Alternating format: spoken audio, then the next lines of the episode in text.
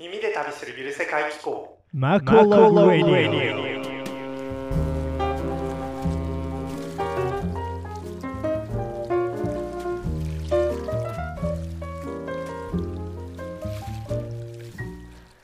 はい皆さんこんにちは。こんばんは。現在豪華クルーズ客船の音楽家として世界を旅しております。ベーシスト作編曲家の石坂誠ですこの番組では私石坂誠が寄港先の旅とクルーズ船の生活についてあんなことやこんなことを実体験で語り普段なかなか気軽には行けない世界の旅と文化をゆるーく疑似体験していただこうという番組でございます。はい皆さんいかがお過ごしでしょうか？そしてこれはどのぐらいの方に聞かれているのかは分かりませんが聞いてくださっている方本当にね繰り返しになりますが本当にありがとうございます。今回はね、えー、続編ということでギリシャの、えー、ギリシャ編の続編ということで前回はピレウス・アテについて話したと思うんですが今回は、えー、サントリーニ島あのギリシャのね観光地としてももう代表格にではないのかなという感じなのですがサントリーニ島っていうとこについてえっとね今回の気候のことを話していければなと思います。それではやっていきましょう。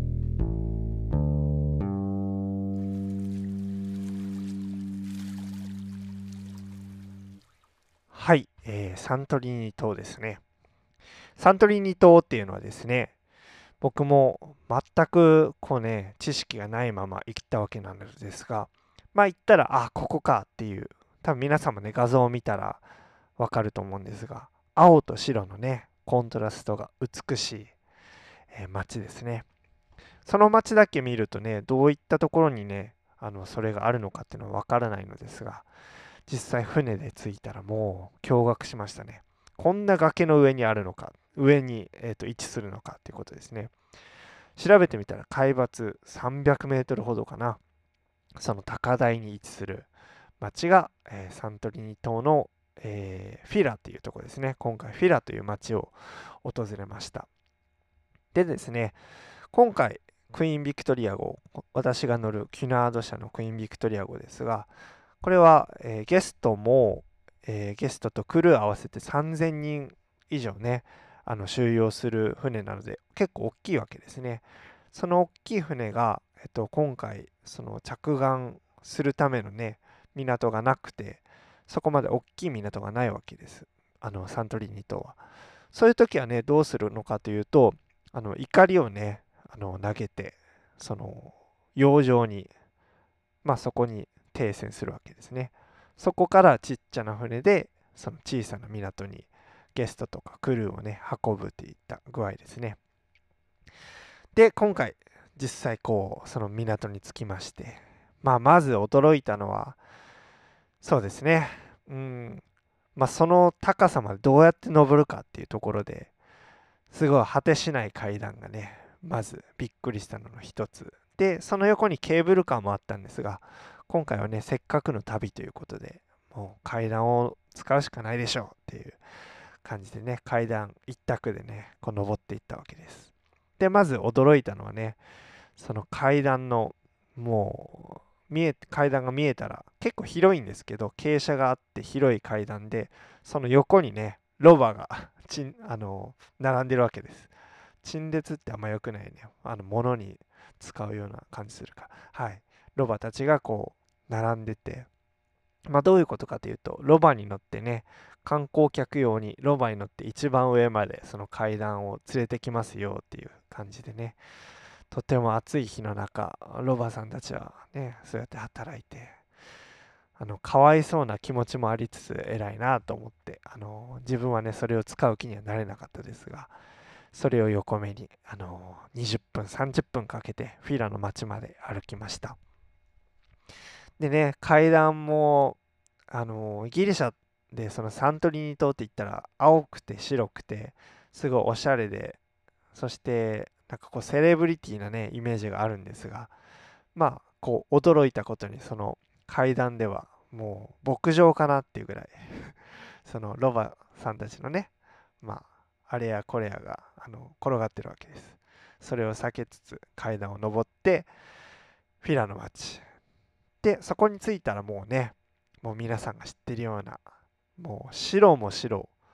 あの前回のエピソードで話してアテネとかと違う白なんですね。もう本当に石灰入りの、えー真っ白のこうペンキで塗り立てられたような白色とで少し差し色で青色が入ってるっていう感じの家が立ち並んでる感じですね。崖の上に。で、えーまあその白色とねその海の青色ちょっと青色もねその海の青色もちょっと日本とは違ってとても綺麗な、えーコントラストでしたね。はい。街並みを望むっていうのも確かに今回の目的の一つであったんですがもう一つ今回はねここは行ってみようっていう場所があったのがスカロフスロックっていうところですね。それも歩いて30分ぐらいフィラの街からね2 3 0分で着くんですがうーん見た目としては、えーそのね崖からひょこんとねその明らかにちょっとね存在感のあるような、えー岩がこうそこにでっかい反り立つような岩がねあるわけですね。もうこれはどうやって行けるのかなっていうふうに僕は思って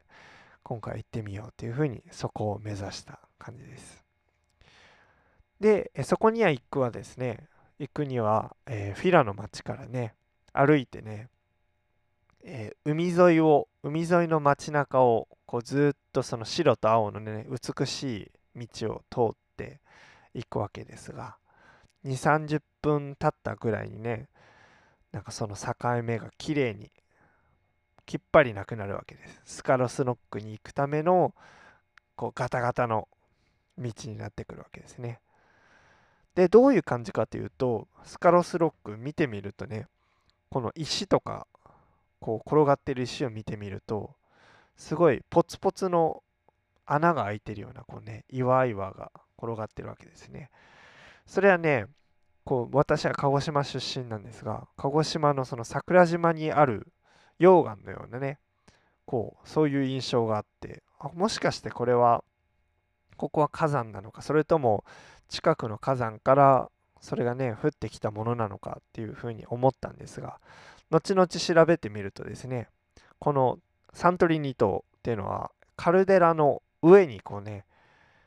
作られた町なんですね。つまりその、えー島自体が、えーその地中あ海海底からその爆発でできたことによるその山火山が、えーその上に、開拓されたのがサントリーニ島っていうことですね。で自分がその見たものっていうのはそれで間違いないというか、まあ、そこから生まれたものっていう感じですね。で色とかも、えーちょっと赤みを帯びててね赤と黒の感じですね。もう火山に火山と一緒に暮らす鹿児島の方ならよくわかるかなと思いますがそれがいっぱい転がってたっていう感じです。はい、そういうのを、えー経てスカロスロックのね麓まで到着するわけです。フィーラの町からスカロスロックまでゆっくり歩いてスカロスロックに到着しました。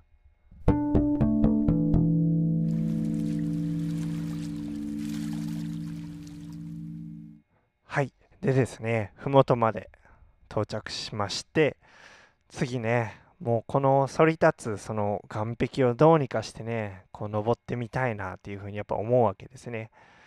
まあなんかこう、しっかりした舗装された道はないものの、人がこうね、やっぱり行き来する中で、あ、ここは通れるんだろうなっていう風な道があって、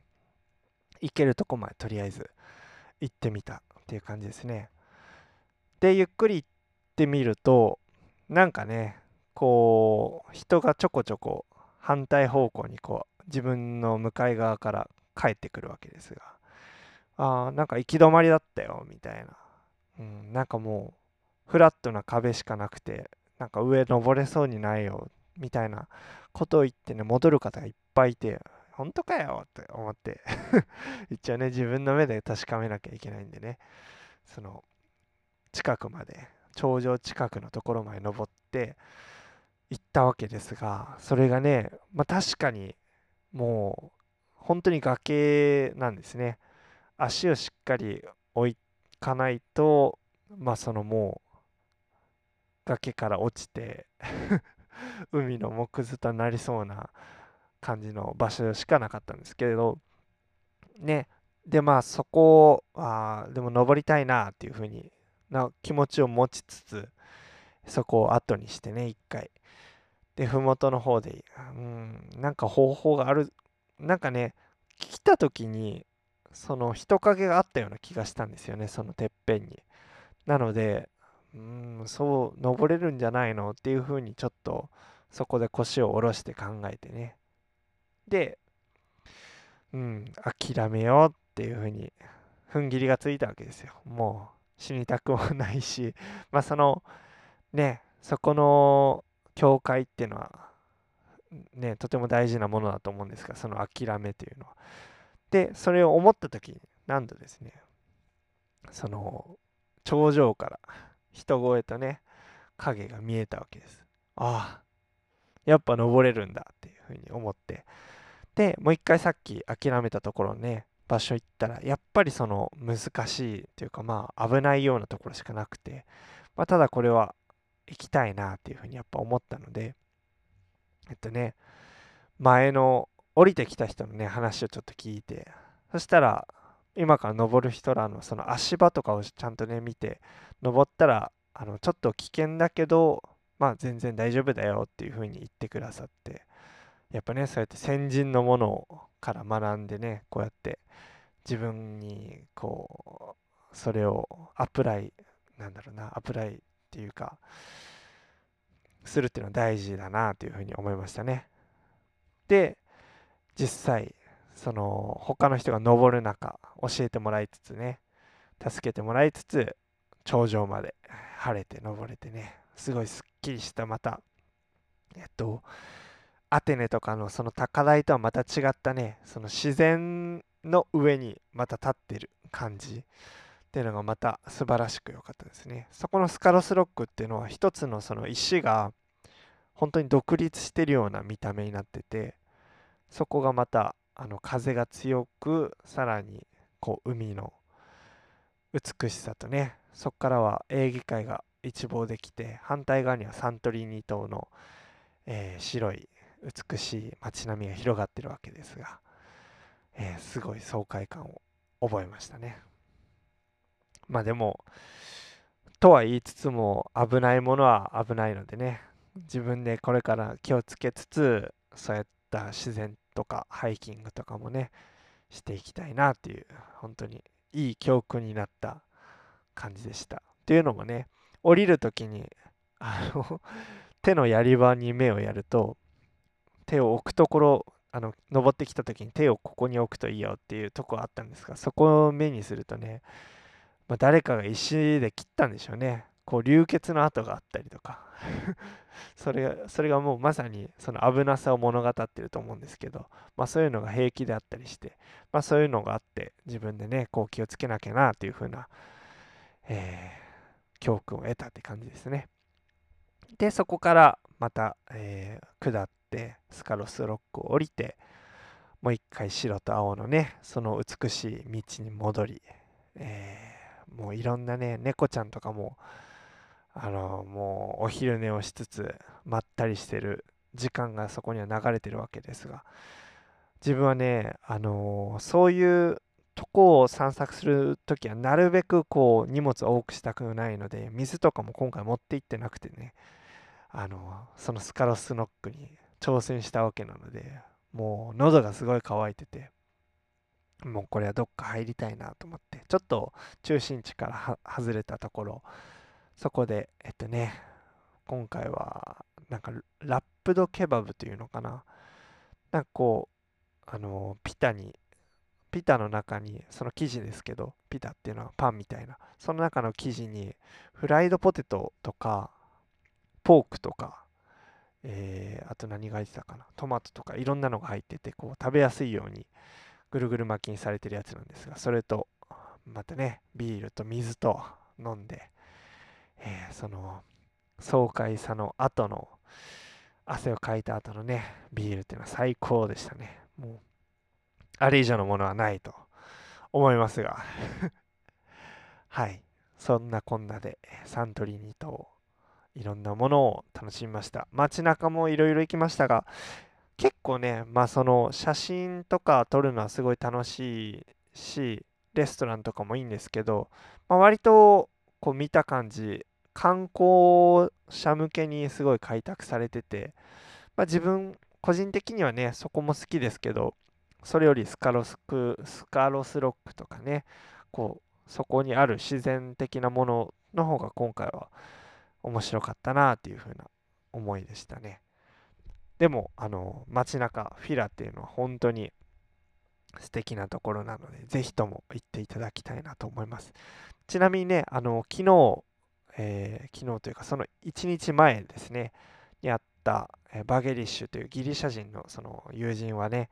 ここ行くって言ったら、えっと、夕日がすごい綺麗っておっしゃってたので僕は今回ね船での、あのー気候だったので行けなかったのですがぜひともそこにぜひともあのね夕日夕方も滞在できる方はそこも見ていただきたいなと思います。はい、えーそしてねお時間となってしまいました。ギリシャ編のエピソードをね、え2つに分けてあの話させていただきました。1個目がピレウスアテネ編で今回がねサントリーニ島というところで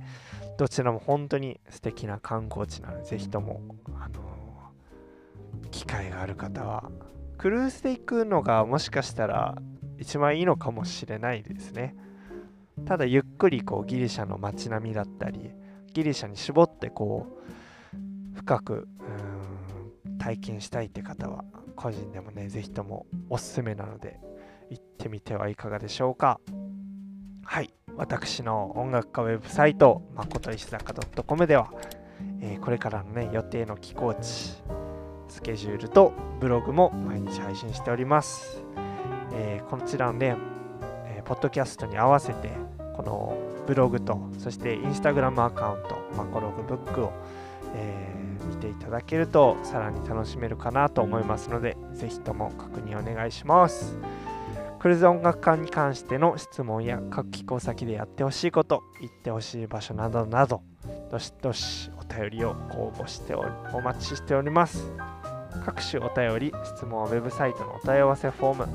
もしくはインスタグラムマコロブックのマコログブックの DM よりお待ちしております。それでは皆さんまた来週の日曜日の晩にお会いしましょう。石坂誠でした。